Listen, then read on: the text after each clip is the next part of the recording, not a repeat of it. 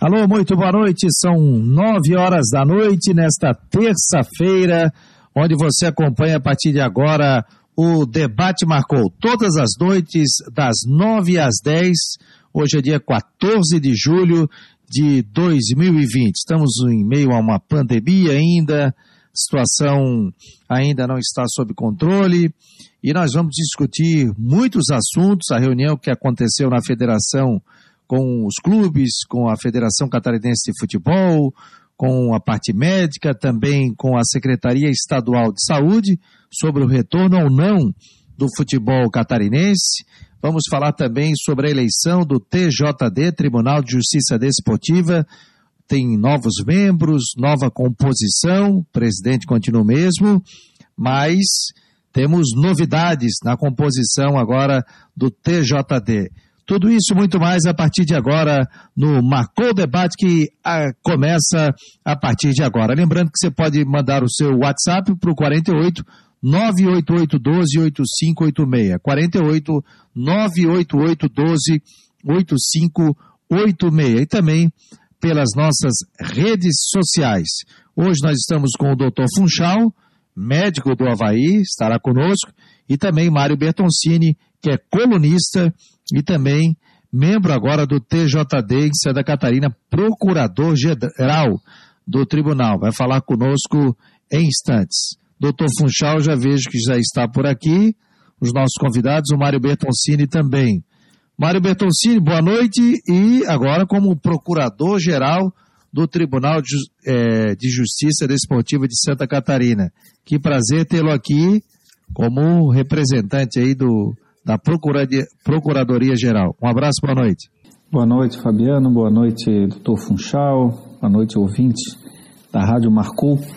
É, é um processo que se iniciou algumas semanas atrás e se encerrou hoje com a nomeação do Pleno do Tribunal é, com meu nome para a Procuradoria Geral. Eu, quando é, aceitei o convite do Fabiano de participar aqui do Marcou, eu disse para ele, olha, tu coloca só como advogado porque eu estou numa transição lá no tribunal. Naturalmente, se eu não fosse eleito procurador-geral, eu ia contribuir de outra forma, é, de acordo com a necessidade do tribunal. Acabou eles me dando esse, eles me dando esse voto de confiança. Vou ficar pela, mais um ano aí como procurador-geral, com uma equipe nova de, de procuradores, uma equipe muito boa. E estamos aí, agora como procurador também, e podendo opinar sobre os processos, porque o auditor ele não pode opinar sobre os processos que estão pendentes de julgamentos. O procurador pode, o procurador tem essa liberdade. Então aí um desafio novo, né? Eu já fui procurador uma vez, procurador geral, e agora volto esperando contribuir aí, apesar desse cenário bastante incerto aí, o campeonato e da pandemia. Vamos bater um papo com ele. Doutor Funchal, tudo bem? Boa noite. Boa noite, Fabiano. Boa noite ao doutor, novo procurador-geral e Tribunal de Justiça Desportiva, doutor Bertoncini. Prazer estar aqui com vocês novamente, aí podendo conversar e, quem sabe, até contribuir um pouco para esse programa aí. Muito obrigado aí, Fabiano, pelo convite. É, o doutor Funchal, que é nosso colunista também no Marcou no Esporte, como médico, né? Ele exerce a função aqui, gravando podcast, tendo o seu programa com André Zagarretti toda quinta-feira, das 8 às 9 da noite, programa que já fez com gente da Espanha, de Hong Kong, e aí, Japão. Então, você pode entrar ali na coluna, tá o doutor Funchal, mas hoje aqui ele não está como colunista, e sim como médico do Havaí Futebol Clube, participou da reunião é, com a Federação Catarinense de Futebol, com o governo do Estado, ele como médico do Havaí também. Doutor Funchal, para iniciar o papo, só passando o nosso WhatsApp de novo, 48 98812 8586. É, o que, que ficou definido nessa reunião com relação aos testes, a possível volta? O que, que o senhor pode falar? Boa noite. Ah, boa noite a todos. Né? Eu acho que é um assunto que está interessando bastante as pessoas, de uma forma geral. Eu te agradeço até o espaço para a gente poder falar. Em vista que eu posso falar talvez de uma forma um pouco mais técnica, né? Uh, mas eu acho que a reunião em si ela foi uma reunião extremamente produtiva. Primeiro que eu acho que foi a primeira vez que nós conseguimos sentar praticamente todos os médicos que representam todos os clubes do estado de Santa Catarina que jogam o campeonato da Série A, né? Uh, faltando, infelizmente, uh, apenas alguns representantes. Uh, a federação em si, representada pelos seus representantes, né? Fábio Nogueira, o próprio presidente, a Associação de Clubes pelo Cláudio, né?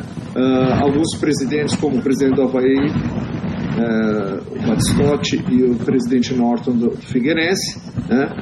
e, e, de verdade as entidades que representam a sociedade de uma forma geral, que seria a Secretaria de Estado da Saúde, né?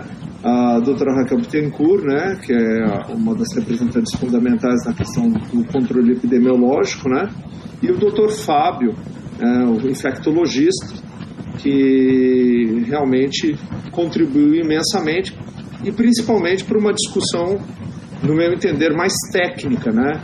Uh, fugindo um pouco do aspecto político e tentando focar um pouco mais na, na, na esfera técnica do, da condução, da melhor condução da, da pandemia do Covid uh, no nosso estado visando, logicamente, a flexibilização de alguns segmentos, e no caso, o segmento que a gente, obviamente, está discutindo é o futebol profissional.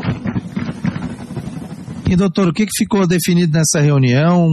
É, agora é obrigatório fazer PCR 48 horas antes do, do jogo? O que, que ficou encaminhado? Na prática, assim.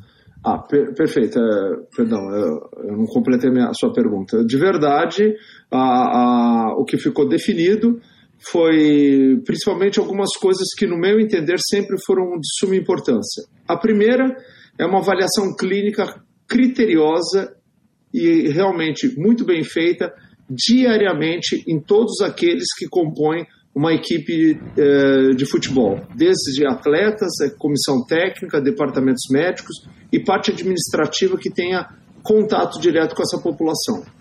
Isso, na verdade, é um inquérito né, é o chamado inquérito epidemiológico, que é uma seleção de perguntas que devem ser feitas de forma é, contínuas, sequenciais. Né? É, ela, ela é um questionário validado. Quando a gente fala assim, um questionário validado, significa que é, ele tem um valor é, científico já apurado. Então, você, através desse questionário, você quantifica uma, uma característica que de verdade ela é biológica no modelo matemático e a partir desse modelo matemático com uma alta assertividade você indica qual é a melhor conduta para esse paciente, se é testagem ou não. A partir disso você estabelece, lógico, um raciocínio uh, para tentar definir qual é a melhor conduta.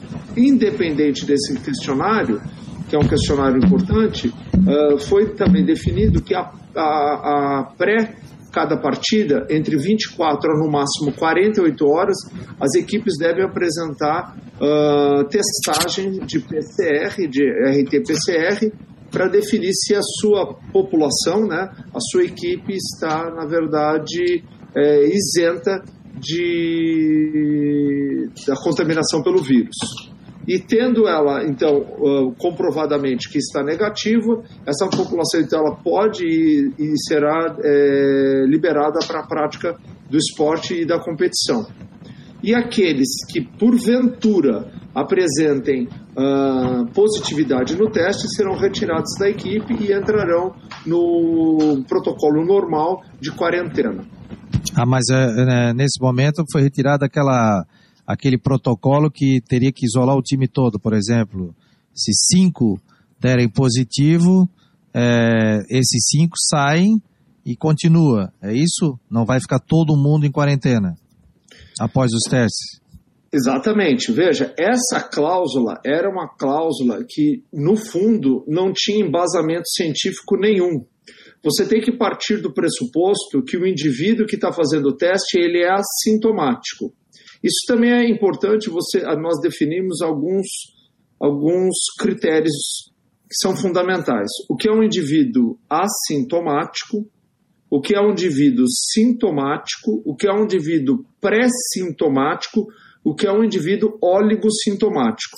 Então, a partir dessas premissas, você consegue direcionar adequadamente o teste. O indivíduo assintomático é um indivíduo que não apresenta nenhum sintoma de forma alguma. Ele está cursando com sua total saúde. O indivíduo pré-sintomático é aquele indivíduo que, na verdade, ele está sem sintomas, mas em pouco tempo ele vai apresentar um quadro clínico. Né? E o indivíduo oligossintomático é aquele que já apresenta algum quadro clínico único que você deve valorizar imensamente. E, logicamente, os indivíduos sintomáticos, aqueles que apresentam um quadro uh, clínico florido. Né? Então, esses indivíduos, aí não há dúvida nenhuma de você é, afastá-los. Né? Ah, sim, doutor, entendi. Mário, quer fazer uma pergunta, Mário? Eu, eu já tinha falado isso na outro programa que eu participei aqui com vocês. É um cenário bastante complicado, porque tem que se fazer uma previsão de, de, de várias, várias é, questões que nem sempre podem ser programadas. Mas a pergunta que eu faço para o Dr. Funchal é o seguinte: se chegou a um bom a um consenso para, por exemplo, o jogo Chapecoense e Havaí, de acordo com a prefeitura de Chapecó, ok. Só que o jogo na volta, de acordo com o critério de outra prefeitura, a de Florianópolis, não, não deu. Você chegou ao consenso agora que nós vamos ter uh, os jogos de volta do mata-mata. Vamos pegar, por exemplo, da segundona, para que a prefeitura de Concórdia tenha o mesmo protocolo da prefeitura de Tubarão, para que se possa fazer os jogos de ida e volta sob os mesmos critérios, esse que o Dr. Funchal resumiu agora. Conseguimos chegar nesse denominador comum? Então, uh, Mário, uh, o senhor entende muito mais disso do que eu porque isso é uma questão até, na verdade, é, política. Uh, a, a, até um, um, um, comentário que eu iniciei, é, pela primeira vez sentou-se à mesma mesa inúmeras pessoas com interesses diferentes, ou pelo menos opiniões diferentes sobre o mesmo tema. Isso é de suma importância. Uh, uma coisa que eu discuto é, não é se é o certo ou se é o errado, porque isso aí de verdade a gente tem que colocar é, sempre na balança várias, vários cenários. E também, uh, quando você quer dar uma opinião técnica como é a minha, você tem que balizar ela, na verdade, em conhecimento científico. Para isso, de verdade, você precisaria sentar na mesma mesa. Uh, nós temos hoje 10 equipes, na verdade, de nove cidades, o que não é muito difícil de você colocar à mesa todos os secretários de saúde destas cidades. A mesma coisa o secretário do Estado ou o representante por ele colocado. E sentar e discutir de forma bastante objetiva e técnica qual é a melhor modelagem, se existe modelagem, se existe segurança para você executar isso. Hoje, na verdade, eu fiquei extremamente satisfeito porque eu tive a oportunidade de discutir com o um indivíduo técnico, né, que é o infectologista que representa o Estado que é o Dr. Fábio, uh, e discutindo o que hoje a literatura científica uh, nos dá com relação ao respaldo da doença Covid, que, obviamente, todos nós sabemos, é uma doença nova, é uma doença de comportamento ainda um pouco é, desconhecido, mas veja, as doenças virais, apesar de serem diferentes, elas têm, às vezes, alguns comportamentos iguais. E a, a Covid não foge de alguns comportamentos iguais. Por exemplo, é o que você faz para o H1N1, para o MERS, para o Covid-1, né, ou para outras doenças respiratórias. Você tem uma certa modelagem a ser seguida. Logicamente, essa é uma doença nova, nós temos uma tendência a aprender bastante com ela, e a própria secretaria se interessou muito pelos resultados que nós temos, porque de verdade existe uma experiência na prática e uma experiência na teoria. Nós realmente testamos uma população ativa, uh, esportiva, com perfis completamente diferentes, saudáveis, de uma faixa etária diferente. Quando você fala, por exemplo, uma estratificação da população e você coloca os chamados riscos, obviamente você estabelece frente a uma população geral, que aí você tem toda uma estratificação de idade, que não é exatamente a população futebol, porque a, média de idade do futebol é em torno de 28 anos, enquanto que na população geral você vai do zero até a última idade. Né? Então, uh, é bem sabido que a partir de uma certa faixa etária, que são em torno de 60 anos, você aumenta muito o risco. Esses indivíduos, dentro da chamada população do futebol, é, são pessoas uh, exceção, não regra. E mesmo aquilo quando se faz uh, uma análise feita, e a, e a família? Saibam vocês que nós também fizemos esse levantamento entre qual é a população familiar dos atletas. E em torno de 75, 70, 75, até em alguns clubes 80%, a população é o atleta e a esposa, o atleta sozinho, o atleta e outro atleta, o atleta, a esposa e um filho menor. Então, na verdade, esta população também, frente aos padrões epidemiológicos, não é população de risco. Então, cabe aqui a gente fazer esse parênteses para entender que esta população em si, por ser diferente, deve ter um tratamento diferente. Né? Ô, doutor, é, a gente deu para notar que o protocolo do governo do estado ele não pedia testes, né? O da prefeitura de Florianópolis exigiu PCR, o Havaí fez várias vezes PCR também, tanto que o Havaí não, não apareceu ninguém com vírus também, teve todo esse cuidado e a gente deu para notar.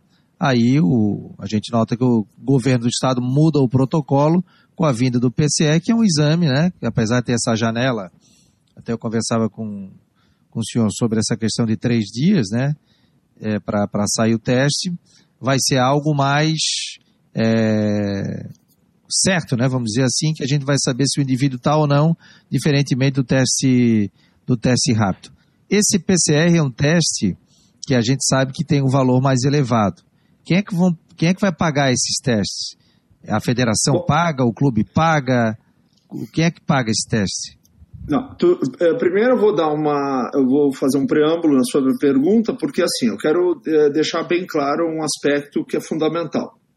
Uh, eu sou um indivíduo que prezo por, por uma certa hierarquia e organização. Então, quando você tem, um, nós estamos aqui frente a um procurador, quando você tem uma, uma decisão da justiça ou de um órgão superior, você pode até discutir mas você deve cumpri-la. Então, veja, a, a decisão do, da, da, prefeitura, da, do, do, da Secretaria de, de Saúde da, do município, ela, logicamente, ela é mandatória, a gente cumpre, mas não obrigatoriamente a gente considera que seja correta. Isso é importante de entender. Veja, um exame é, como o PCR, como qualquer outro exame, há indicação. Você não pede um exame por pedir você tem que ter uma indicação. Então, o PCR, como qualquer outro exame desses existentes para análise da, da, do Covid, como, por exemplo, eu não vou falar em teste rápido, porque o teste rápido já está considerado um teste é,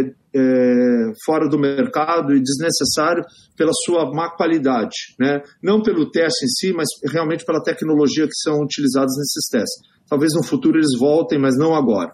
Então, os testes de sorologia, venosa ou os testes de PCR, eles são testes que têm uma qualidade de resultado muito boa, mas ele tem que ter indicação, e a indicação é sintomático. Você não deve pedir para indivíduos assintomáticos. O indivíduo que não tem sintomas, ele não deve ser submetido a exame. Tanto é assim Veja que nós estamos junto a um procurador, então, se isso fosse verdade, se isso fosse o ideal, a prefeitura, como Estado, deveriam estar fazendo exames em todas as pessoas que se sintam com vontade de fazer o exame, porque são assintomáticas, mas não fazem. Não fazem porque, na verdade, há uma indicação clínica concreta que é sintomatologia, que é como você colocou, a janela. Mas, então, por que, que está sendo feito no futebol? Na verdade, está sendo feito no futebol por uma solicitação do, do, do governo, do Estado ou da prefeitura para aumentar essa, essa análise epidemiológica. Mas veja, quando você está frente ao indivíduo, que foi exatamente isso que nós hoje organizamos no raciocínio clínico, porque há de se entender que existe um raciocínio clínico na condução de qualquer doença. Um gestor público, ele tem que ter uma noção disso, porque se ele começar a fazer coisas sem ter um critério, ele vai fazer gastos desnecessários e quando precisar do recurso, não terá. Então, a manutenção, por exemplo, de testes como o PCR, que são testes caros, mesmo conseguindo, que é a sua pergunta, quem vai custear esse, esse, esses testes? Então, que todos nós sabemos que são testes de, de valor agregado alto. Então, quando você fala sobre isso daí, de verdade a gente pergunta, quem custeia isso? Quando é o Estado, somos nós. É nós, sociedade. Então a prefeitura tem um recurso, o Estado tem outro, e ele tem que gerenciar esse recurso. Esse recurso deve ser gerenciado com sabedoria e inteligência. Então, para você fazer uma gestão pública, você tem que entender aonde você vai aplicar. Se o indivíduo assintomático não tem indicação, você não vai fazer. Na questão futebol, foi estabelecido isso para a questão, como foi dito, uma melhoria da análise da curva epidemiológica e da população. Só que, quando o indivíduo é sem sintomas, assintomático, e dá um PCR positivo, isso chama-se um indivíduo que, logicamente, tem o vírus, mas não está fazendo apresentação clínica. Mas ele é transmissor, né, entender... né, doutor? Hã? Mas ele passa a ser transmissor, né? Não, aí que veja bem. Isso daí é a informação que vocês passam. Não, para você ser transmissor, você precisa ter sintomatologia. Você tem que estar tá espirrando, você tem que estar tá tossindo. Agora, a não ser, Fabiano, que você me diga que a pessoa portadora está tá contaminando os outros. Veja, esse indivíduo, estando assintomático, ele não tosse, ele não, não tem febre, ele não tem coriza, ele não tem espirro, ele é assintomático. Então, esse indivíduo, na verdade, é portador e muitas das vezes não passa. Bom, aí eu até vou falar para você o caso que nós tivemos no clube. Um atleta PCR positivo logo lá no começo, certo? Que quando voltaram das férias, que se contaminou na sua própria cidade, era PCR positivo, depois virou sorológico positivo, se imunizou e nunca contaminou a esposa. Nunca. A esposa nunca foi positiva. Então veja bem uma coisa, é, essa questão colocada, ela é perigosa, porque se assim for verdade, a prefeitura e o Estado estão pecando em não estar fazendo teste em todo mundo. Ah, digo em, em, função do contato, né, Funchal? Que é, a pessoa está contaminada, assintomática, e a gente sabe que o futebol é um esporte de contato, né? Você está ali é, no, dentro de uma grande área, um praticamente do lado do outro, né? Suor, gotículas, essa questão toda. A gente sabe que o futebol é diferente, né? Por isso toda essa preocupação que chamou a atenção principalmente, doutor. A gente viu o trabalho aí do Havaí, vendo o trabalho que o doutor Fernando também dentro do Figueirense. O Figueirense confirmou dois casos, mas não citou quem são. Mas a gente viu também a questão do da Chapecoense, né, que teve 13, né, assintomáticos e um que não sei se o Roberto ainda está hospitalizado, ele estava no hospital da Unimed, em Chapecó, que a gente deseja melhoras para ele, e a Chapecoense acabou tendo 14 né, infectados. Isso já passa a ser surto, né, doutor? Deixa de ser. Então, mas, mas, assim, Fabiano, olha só. Uh, quando você está comentando sobre a questão do futebol e o contato, existe um trabalho bastante interessante feito na Bélgica que mostra, na verdade, que o contato do atleta durante o jogo, porque você precisa, veja bem, para você fazer transmissão, isso é, é, dados bem, bem concretos. Você precisa Sim. ter um 15 minutos de, de, de, contato, 15 minutos, certo? Não é assim a qualquer contato, 15 minutos. Você, na verdade, esses eh, atletas que ficam em contato em 15 minutos durante uma partida é praticamente zero, é 0,2%. Zero, então praticamente. Então, é, é, esse período de contato ele não, não existe durante a partida, até porque a partida é dinâmica. Você tendo uma educação entre os atletas de não cumprimentar, de ter o distanciamento, isso aí é, acaba sendo uma questão protetiva. Mas veja bem um negócio. Então vamos analisar o futebol uh, em relação à transmissão. Para você é, curar de uma doença, existem alguns parâmetros bastante importantes. Idade é fundamental. Indivíduos mais jovens normalmente se curam melhor. Nutrição é um fator muito importante. Populações desnutridas tendem a adoecer por doenças bem mais simples e falecer precocemente. Capacidade física, que é a capacidade cardiorrespiratória, capacidade anaeróbia, elas são capacitações de reserva biológica que aumentam não só a sua capacidade de força, velocidade, impulsão, cardiorrespiratória, mas imunológica também. Então veja bem uma coisa, quando a gente então está falando sobre isso que você está dizendo, um atleta ele está sempre sendo colocado na pirâmide, na ponta dos indivíduos, na verdade, que são serão menos suscetíveis. Lógico, você pode me falar, ah, e o atleta uh, da Chapecoense que adoeceu? Bom, lógico que a toda regra existe uma exceção, mas é para isso exatamente que existem as, as, os controles clínicos e as análises. Agora, veja, o indivíduo sintomático, ele não pode, em nenhum momento, ser tratado como um, um indivíduo assintomático. Esse aí, hoje, foi, na verdade, o grande divisor de águas e que é o divisor de águas da da ciência, da, do que se tem escrito hoje sobre Covid. Você tratar o indivíduo assintomático como um indivíduo sintomático, você vai ter problema. Então, tanto para mais quanto para menos. E, e, na verdade, não é, é, é tapar o sol com a peneira. É ao contrário. Você ser extremamente rigoroso na análise clínica. Hoje mesmo, um, um dos funcionários do clube, do Havaí, me ligaram uh, falando que estava com um pouco de dor de cabeça e perguntando se esse ele deveria ir trabalhar. Não deve ir trabalhar. A gente tem que dar valor a qualquer sintoma.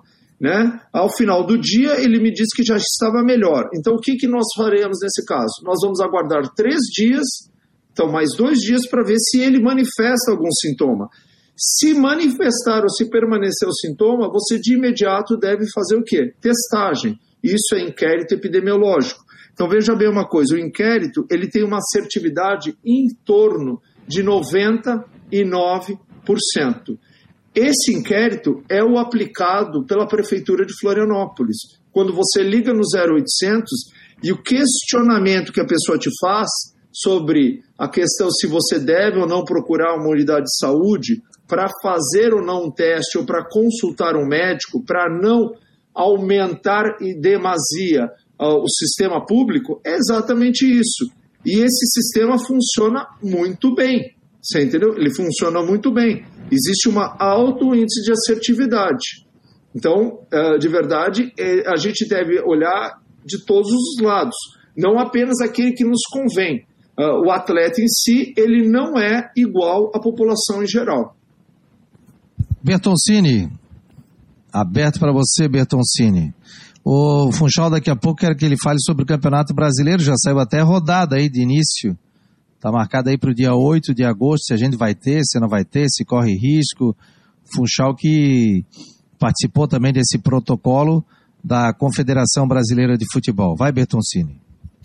Bom, eu queria agradecer ao que o Dr. Funchal está fazendo, que realmente são informações bastante preciosas eu realmente, eu, eu confesso que apesar de, até eu acho que todo mundo está, mesmo que não queira, está acompanhando aí três meses de notícias direto e tal. E eu realmente eu não sabia que o cidadão, eu não, a não ser que eu tenha entendido errado, mas eu vou perguntar a você bem específico. Vamos supor que eu seja assintomático. Ninguém no meu, na minha convivência próxima corre risco de pegar a, o coronavírus? É isso? Eu entendi certo? Não, correr risco, corre risco, mas veja bem, uh, aí a gente está analisando um aspecto único. Você ser assintomático, veja bem, É, na verdade, o, o que, que é o sintoma? O sintoma é febre, o sintoma seria, por exemplo, espirro, seria coriza e tosse. Uh, na verdade, quando você começa a ter essa sintomatologia, isso significa que você está tendo um aumento da sua carga viral. Quanto maior for a carga viral, maior é a sintomatologia que você tem. Por quê? Lógico, o que, que o vírus faz? Ele começa a se multiplicar e replicar dentro do seu corpo, tomando, logicamente, espaço dentro das suas células. A partir desse momento, começa a haver, lógico, um conflito entre o vírus, o crescimento e o teu sistema imunológico. O teu sistema imunológico, logicamente, vai tentar debelar o vírus. Quanto menos sintomático você for, mais eficiência é o seu sistema imunológico. Os indivíduos que são assintomáticos, na verdade, eles têm um sistema imunológico, ou eles são de capacidade física, ou que seja, mas na verdade um sistema imunológico tão eficiente que a replicação viral é muito diminuta. Eu não poderia dizer para você que não existe possibilidade nenhuma, porque isso não existe em medicina, não existe na biologia, o sempre ou nunca.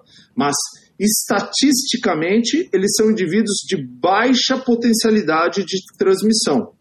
Então, no seu dia a dia, o indivíduo usando uma máscara e você usando uma máscara, vocês conversando, a tua chance de, de, de contaminação é baixíssima. Eu não diria zero, porque isso não existe, mas é baixíssima. Por quê? Porque esse indivíduo ele é assintomático, então ele não está espirrando, ele não está com coriza, que seria aumento das secreções corpóreas, ele não está febril, suando, ele não está expectorando, ele não está tossindo, ou seja, ele não está fazendo a, a, a chamada dispersão do vírus pelo ar. Então, na verdade, se esse indivíduo não é assim, você tem baixa chance. Se você usa máscara e ainda você toma todas as medidas comportamentais é, de higiene, limpeza de mão, chegar em casa, tirar o sapato, ah, limpar o solado com álcool 70, tomar banho, lavar o cabelo, trocar a própria roupa, botar aquela roupa rapidamente para lavar,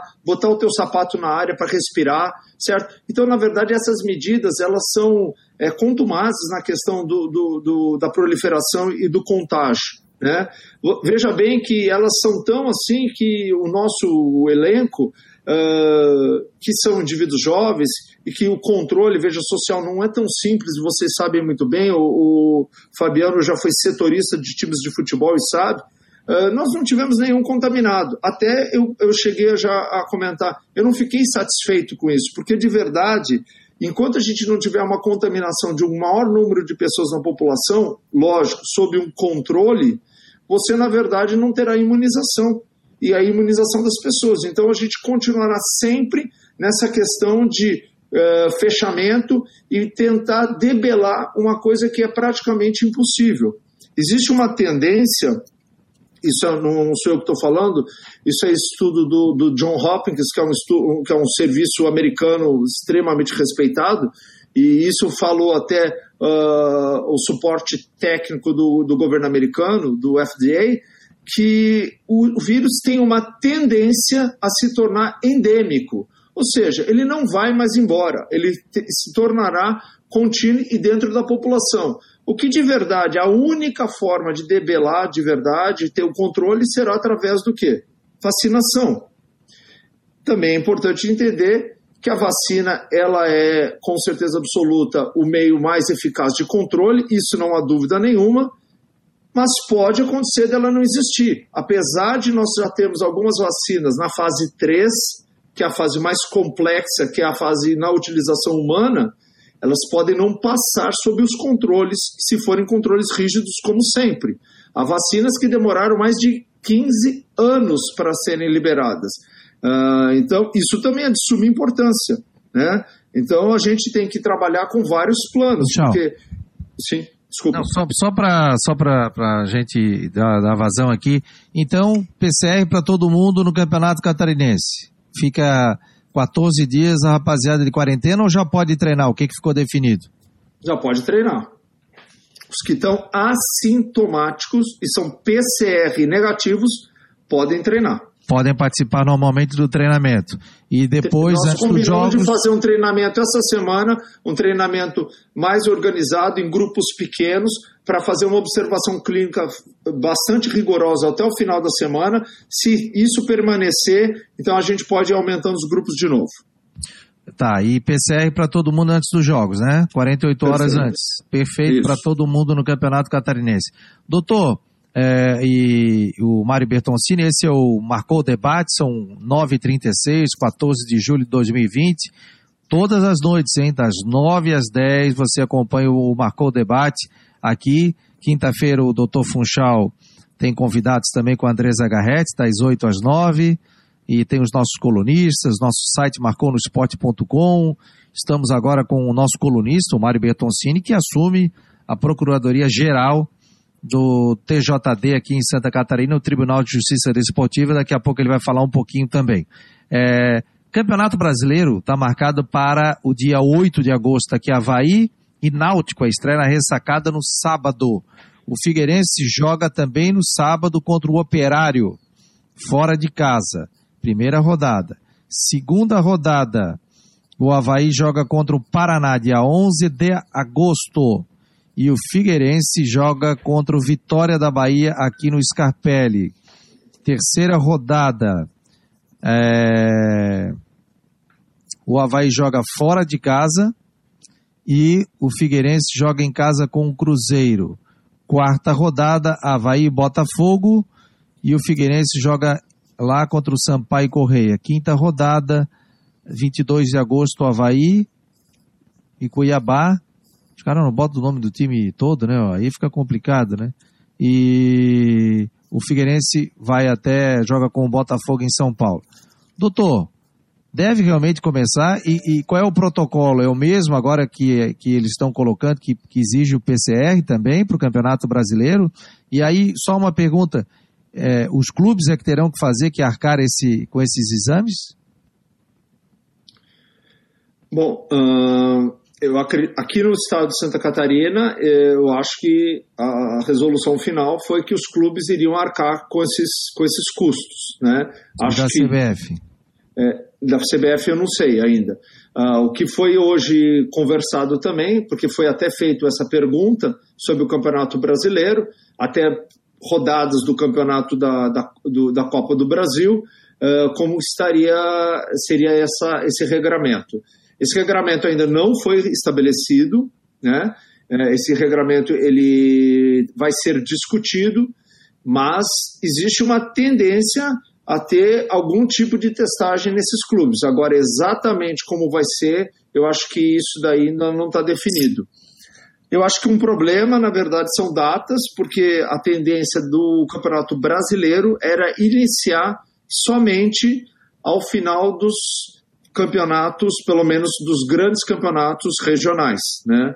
Então, por isso que existe uma tendência de, de querer terminar este aqui para se preparar para o próximo é, campeonato, e, né? É, e para ser uma ideia, eu estou vendo aqui, eu estou no Globesport.com, e eu vejo que a última rodada do primeiro turno, ela acaba no dia 31 de outubro. 31 de outubro. E o campeonato aqui, a gente está vendo as datas, vai passar por janeiro. É, inclusive tem um clássico, vai ter um clássico entre Havaí e Figueirense, que está marcado. Ó, vai ter jogo dia 19 de dezembro. O clássico entre Figueirense e Havaí no Scarpelli Tá marcado para o dia 26 de dezembro, hein? Rapaziada, vai passar o 25 de dezembro concentrado. Passa 24 em casa, provavelmente. E aqui pela tabela, né, que termina com 38 rodadas, termina no dia 30 de janeiro de 2021. Aniversário do meu pai. Vai estar tá fazendo 86 anos de idade. 30 de janeiro termina o Campeonato Brasileiro. É, alguma chance de, de não iniciar, doutor, ou, ou, realmente deve seguir esse, isso, se o senhor não tem nenhuma informação, né? Não, de verdade eu não tenho informação sobre isso daí, né?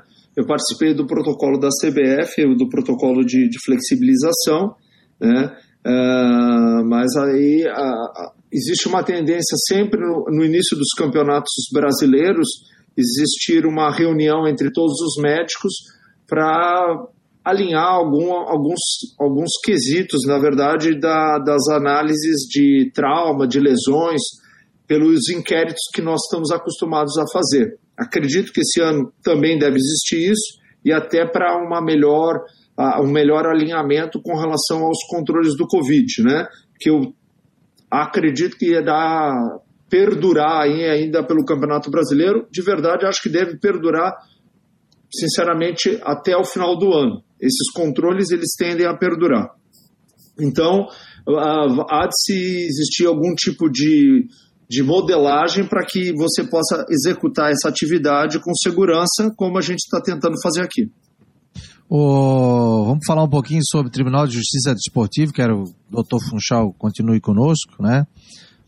Foi eleito hoje, inclusive eu botei aqui no site do Marcou no Esporte, há uma nota, e o Mário Bertoncini pode me ajudar, tomou posse hoje o novo TJD, o Tribunal de Justiça Desportiva de Santa Catarina, né? O pessoal acha que é só para o Campeonato Catarinense, mas tem muitas competições que passam pelo TJD, então tem trabalho durante todo o ano, né?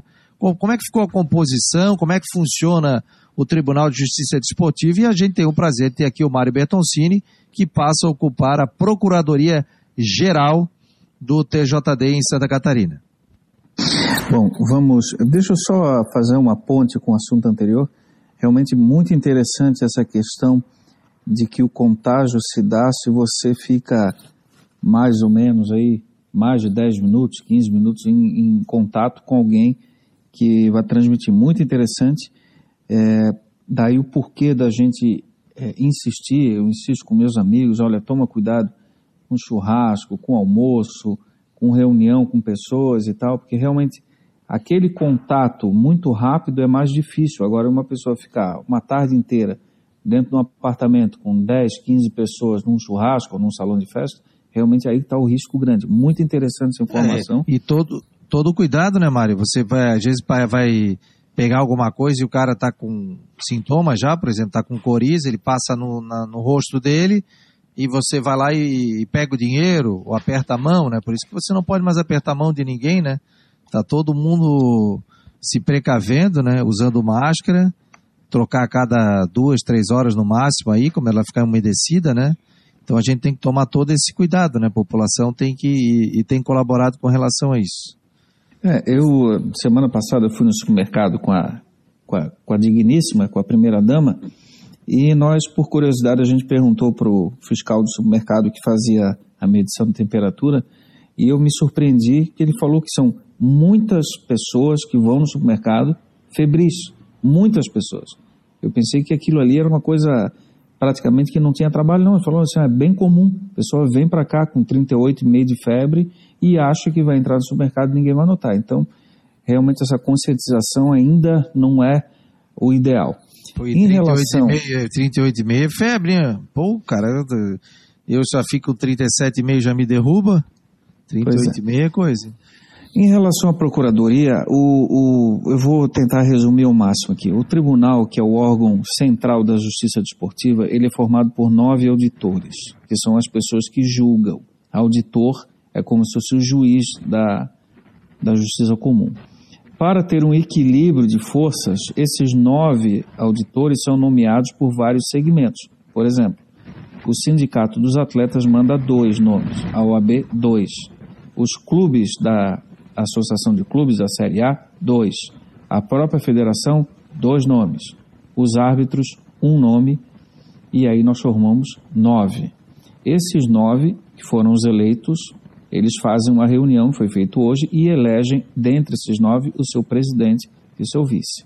Então, temos um presidente, o Rodrigo Titerix, um vice-presidente, o Rodrigo Bayer. Perfeito. Mandato de um ano, nova eleição interna para se fazer o presidente e o vice, porque os, todos os auditores têm mandato de quatro anos. Aí você pergunta, tá, mas você é procurador, o que, que o procurador faz? O auditor julga. Tá, e o procurador vem de, de, indicado por quem? o procurador, a Federação Catarinense de Futebol, pega três nomes de livre nomeação. Pode pegar o Fabiano, o Dr. Funchal e o Mário Bertoncini. E aí o pleno desses três nomes escolhe um. Então, por isso que eu, que eu falei que eu estava em, em, tratativas, que o meu nome estava, a federação já tinha me garantido que o meu nome estaria na, na lista tríplice, e eu aguardava o, a escolha pelos membros do tribunal. A votação foi unânime, eu tive nove votos, então é, me dá bastante tranquilo. Não houve disputa, então. Então foi um nome de consenso. O que, que o procurador faz? O procurador, basicamente, ele acusa e fiscaliza o andamento do processo. Só. Então as pessoas falam assim, por que, que o procurador é a mesma coisa que auditor? Não. Procurador acusa ou fiscaliza o processo e os auditores julgam. Por isso que um auditor ele pode opinar sobre um processo antes do julgamento, porque ele não vai julgar. Agora, um auditor, como ele vai julgar, ele não pode se manifestar sobre, por exemplo, nós temos agora uma, uma até vou falar para os meus amigos flamenguistas, eu sou Botafogo, o Fabiano também, o pai dele também, mas os amigos flamenguistas estão bem chateados que houve um erro na expulsão do Gabriel, o Gabigol, no primeiro Fla-Flu da decisão do Carioca. Foi levantada a placa de substituição errada, o, o árbitro interpretou que o Gabigol estava fazendo cera e uh, ele aplicou o segundo cartão amarelo, resultou na expulsão e o atleta não vai jogar final. Então isso, por exemplo, o Flamengo provavelmente vai entrar com alguma medida no tribunal do futebol lá do Rio de Janeiro, tentando anular esse segundo cartão amarelo, anular a expulsão para colocar ele na, na partida. Isso é um típico caso onde o Flamengo vai tomar a iniciativa e o, a Procuradoria vai dar uma opinião, ele vai dizer, olha, entendo que o Flamengo tem razão ou não tem razão, e depois os auditores do Pleno, lá do, do, do Rio de Janeiro, vão julgar se o Flamengo tem razão e se o atleta vai jogar a final ou não. Isso é um exemplo que aconteceu aí dois dias atrás, um caso bem interessante. O Bertoncini, e, e, e passa primeira, segunda divisão, né? O procurador seria o Ministério Público, é isso? Exatamente. O procurador seria. É, nós temos uma estrutura semelhante ao Poder Judiciário, só que é aplicada só ao esporte para questões de disciplina, questão de agressões, ofensas morais e interpretação de regulamento. Como, por exemplo, no caso do WO, ou equipe que, que tem jogador irregular, por exemplo. E o Tribunal de Justiça Desportiva do Futebol de Santa Catarina, ele atua em todas as competições organizadas pela Federação Catarinense de Futebol. E nós temos é, uma instância superior, que é o STJD do Rio de Janeiro. Então, o STJD do Rio de Janeiro julga o Brasil inteiro. E os campeonatos estaduais são julgados pelos tribunais de cada estado. Então vocês têm também, além do, da Série A do Campeonato Catarinense, tem segunda divisão, é o ano inteiro, né? Vocês têm... Séries A, B e C profissional, é, sub-20, sub sub-17, todos os campeonatos, Copas, as Copas, os campeonatos das ligas regionais que têm é, recursos ao tribunal, nós nomeamos, nós que eu digo tribunal, né? Porque eu faço parte de uma estrutura, mas os auditores do tribunal, eles nomeiam a comissão para a Liga de Florianópolis, a Liga de Biguaçu, Santo Amaro, é, Joinville, Blumenau, a Liga Carbonífera, Tubaronense, Chapecó, etc. Então, são todos os campeonatos que têm a chancela da Federação Catarinense de Futebol. E se reúne toda semana? Como é que funciona? Nós temos mais ou menos 350 processos por ano. Então, você pega aí mais ou menos é, pelo número de semanas que nós temos no, no ano, a gente praticamente toda terça-feira nós temos julgamento e o pleno, quando há recurso, nas quintas-feiras. O pleno se reúne menos, mas as comissões disciplinares praticamente não falham de janeiro até início de dezembro, toda semana tem julgamento. Claro que em virtude da pandemia, nós tivemos uma sessão no começo de março e até agora nós não tivemos mais sessões e também, mas também nós não tivemos mais processos porque não, não tivemos é, julgamentos. No caso, por exemplo, agora do Campeonato Catarinense, nas quartas, nas, nas quartas de final, nós não tivemos nenhum caso de expulsão ou de interpretação de regra que resultasse em processo para o tribunal. Então, é o que nós dizemos, nós estamos com a pauta zerada. Nós não temos processo nenhum para julgar. Agora, quando essa pandemia passar, quando o ritmo de competição começar a voltar, nós vamos ter o acúmulo da Série A é, final nós o campeonato inteiro da Série B, o campeonato inteiro da Série C e as categorias ditas de base. Aí nós vamos ter um acúmulo. Às vezes tem, tem noite que a gente vai julgar 18, 25 processos, começa às 7 da noite e vai até meia-noite. Mas normalmente começa às 7, mas 9 e meia, 10 horas a gente já conseguiu zerar a pauta daquele, daquele dia. É, tem que ver até, eu quero combinar para entrevistar o Fábio Nogueira ou até o mesmo presidente da federação, combinar uma entrevista justamente para falar sobre isso, né? Sobre esses campeonatos de, de júnior, juvenil, se realmente irão acontecer, né? Porque o Havaí não voltou a treinar ainda, né, doutor Funchal? Base, né? Não, uh, na base, na verdade, a gente já chegou até a discutir sobre ela e a gente já teve um consenso de que a base ela deve esperar um pouco, né? Uh, da mesma forma que nós realizamos precocemente a desmobilização do clube inteiro uh, naquele período inicial lá em março e começamos pelas categorias mais tenras e terminamos na, na categoria profissional, mas isso em menos de 24 horas, vocês se lembram bem disso, uh, nós já discutimos esse assunto e se caso nós fôssemos retomar, a gente começaria exatamente da forma contrária, como nós estamos fazendo, voltando inicialmente, se possível, dentro de segurança, a categoria profissional e depois iniciando as outras categorias sucessivamente, né? Então, eu vejo que as categorias menores elas têm uma tendência a não voltarem e se voltarem bem ao final do ano, se for necessário, frente a competições que porventura se iniciem. Mas hoje eu acho que não tem muito nexo você fazer isso, porque essas categorias perdem muito pouco no, no, no quesito condicionamento, treinamento ou ganho, é, ganho de, de performance e que um ano a mais, um ano a menos, não faria grandes problemas. Faria, na verdade, naquele indivíduo que, infelizmente, está no seu último ano de juniores e está querendo se profissionalizar. Esse indivíduo, talvez, se ele não tivesse, vamos dizer assim, provado ou comprovado adequadamente a sua qualidade técnica, ele tem uma tendência, logicamente, a ser, não ser tão valorizado ou aproveitado nos clubes. Mas eu não vejo uma outra forma, né? Talvez até segurar um pouco mais, né? Não na categoria juniores, porque isso não é possível, em vista que isso é um regramento específico por idade e não teria como, mas ou dispensar o atleta sem profissionalizá-lo, né? Infelizmente. É, até isso pode mudar. Tem, tem possibilidade, Beton, sim, de, de, de, modificar essa questão de, por exemplo, o, o, jogador que vai estourar a idade esse ano, de repente eles colocarem mais um ano em função dessa pandemia? Não, não, não acredito nessa possibilidade. Ah, o futebol é estruturado, as regras da FIFA que a CBF aplica, também aqui na federação, exige que cada equipe profissional que dispute a Série A, B ou C do campeonato que a federação organize, ele é obrigado a ter equipes na divisão de base, como se fosse uma função social do futebol. Você não pode apenas contratar 30 jogadores profissionais e jogar a Série C. Você tem que jogar a Série C e uma ou duas categorias de base. Então, isso é tudo estruturado, isso tem uma razão de existir, justamente a formação de atleta e a renovação. E as datas são elementos importantes, porque elas são agregadas a calendários nacionais e calendários internacionais. O que nós estamos visualizando com a divulgação de calendário da CBF, extrapolando para o ano de 2021, é o que eu acredito que vai acontecer aqui na federação.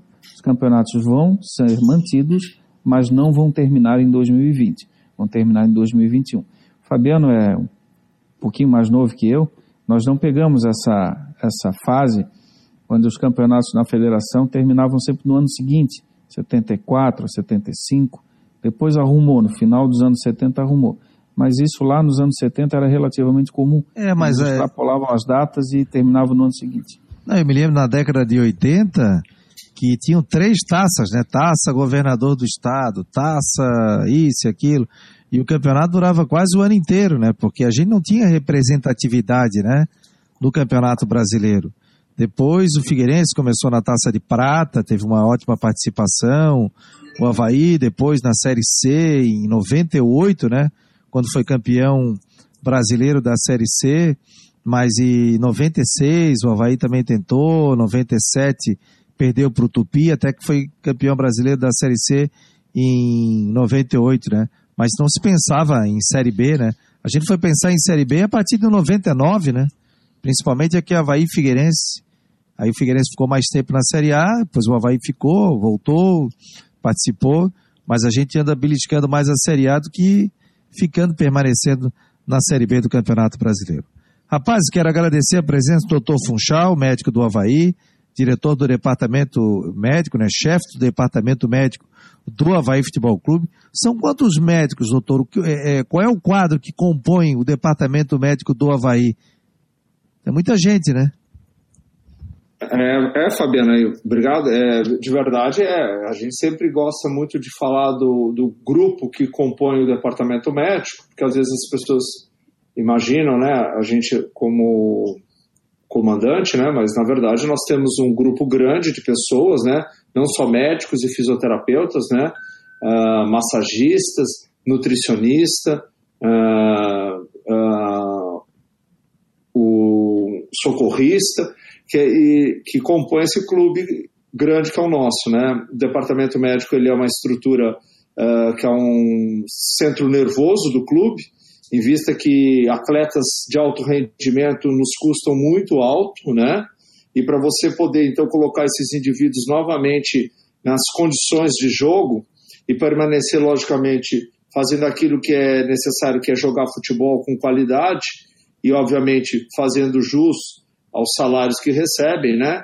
Uh, você precisa ter uma estrutura muito grande. Então nós temos hoje, na verdade, no clube eu que sou o, o chefe, né? Mas não, não, mais que isso, mas assim o doutor Pedro, né? Que você conhece bem, né, o doutor Serginho, que foi até meu estagiário, né? Ele foi uh, estagiário do departamento médico e hoje se tornou médico efetivo do clube. Doutor Rodrigo, né? E os dois médicos que nós contratamos esse ano para compor o quadro do departamento de, de médicos do, do, das categorias de base, a qual nós damos é, muita ênfase no clube, né? Você vê que nós temos é, tido sucesso nessa, nessa, nessas categorias, né? Até fruto do trabalho do Diogo, que hoje está no profissional, né? Logicamente de outras pessoas também, que todos que estão lá, uh, que compõe esse departamento, que também é muito grande, que é o doutor Eduardo e o doutor Renato. Fora os nossos fisioterapeutas, que nós também temos vários, que é o Ricardo, o Marcão, o Rian e o Maurício, né? Que são pessoas assim também de suma importância e fundamentais. Além dos nossos massagistas Pereirinha e o, e o Ademir, e o nosso socorrista que é o Gilberto, e o nosso nutricionista que é o Guilherme. Ou seja, nós temos uma equipe bastante grande. Uh, mas tem bastante trabalho, agora mesmo nessa parte da pandemia, a equipe do departamento médico está trabalhando de forma intensa, né? Mas é, obrigado aí pela lembrança. Com certeza, né? São grandes profissionais. Quero agradecer a todos que participaram. Tinha gente de São José, Bombinhas, Laguna, Santa Catarina aqui, rapaziada participando em peso desse debate marcou, que é todo dia, das 9 às 10 horas da noite. Ontem nós estivemos com eu, Luiz Alano, é, o Rodrigo Santos, de Brusque, e também o Vinícius Eutrópio, colunista aqui do Marcou no Esporte, participou também do programa. Bertoncini, sucesso como procurador-geral. Sei que tens muito trabalho aí pela frente, além do teu escritório, né? E desejo sucesso a ti e ótimo trabalho à frente aí da Procuradoria-Geral do, da, do TJD. Fabiano, obrigado. Espero tua visita aqui agora no bairro Coqueiros. É, e agradeço a, a, as informações que o Dr. Funchal passou. Nada como um especialista em cada área, né? O médico fala bem da sua área. Acho que eu explico um pouquinho melhor de leis do que ele. O Fabiano, o Fabiano comanda melhor como jornalista, melhor do que eu ou ele faríamos. Enfim, Estou bastante feliz com ter essa equipe bastante é, com, com bastante pessoas assim com especialidades diferentes. Isso é muito bom. E vamos torcer porque essa regra que o Dr. Funchal falou aí dos 15 minutos aí, tem que falar para os técnicos liberar um pouco mais os times, né? Não fazer aquela marcação homem a homem, senão a pandemia vai acabar, vai demorar a terminar. Então vamos torcer para os times deixar os técnicos não botar tanto cabeça de área, né? Tanto, tanto, tanto zagueiro aí, jogos mais abertos, mais livres aí, tá todo mundo sedento por ver uma boa partida de futebol, mesmo sem a presença de público no estádio. Estamos já começando a ver uma luz no fim do túnel, uma perspectiva real de retomada dos campeonatos com todos os cuidados necessários. E obrigado, Fabiano, pelo convite. Boa noite e saúde a todos. E o, o, você falou sobre especialistas, né? No nosso site, marconospot.com. Estou como colunista, Dr. Funchal como colunista, Vinícius Eutrópio, o Luiz Alano, que é narrador, André Zagarrete, fisioterapeuta, Márcio Carlson, que chegou essa semana, ex-tenista profissional, Dr. Mário Bertoncini, Fábio Freitas, do Max Esportivo, a Camila Pazin, cirurgia dentista, e também o Fabiano Brown, é, profissional de educação física. Então, todos com viés voltados ao esporte. Então, você quer saber o porquê que uma dentista faz parte do site do Marcou no Esporte, é só ler a coluna, que ali ela explica que existe, existem muitas situações né, que são importantíssimas do, da parte odontológica. Assim como a parte da corrida, assim como a parte médica, a parte jurídica, né? Tudo voltado ao esporte, a parte da fisioterapia, da narração, do colunista, né? Que fica dando pitaco aqui, e da parte médica também. Em breve, novos, novas integrantes aqui também no nosso site Marcou no Esporte. Rapaziada, obrigado, um abraço, boa noite. Lembrando que nas nossas redes sociais, Face, Twitter, Instagram e também nós estamos no Spotify e mais sete podcasts aí pelas redes. Nós estamos também. Esse programa já fica à disposição. E também pelo Google Podcast, você pode ver lá. Bota Marcou no Esporte você pode ouvir novamente o nosso programa. Um abraço, boa noite, boa noite. até amanhã, nove horas, estaremos aqui.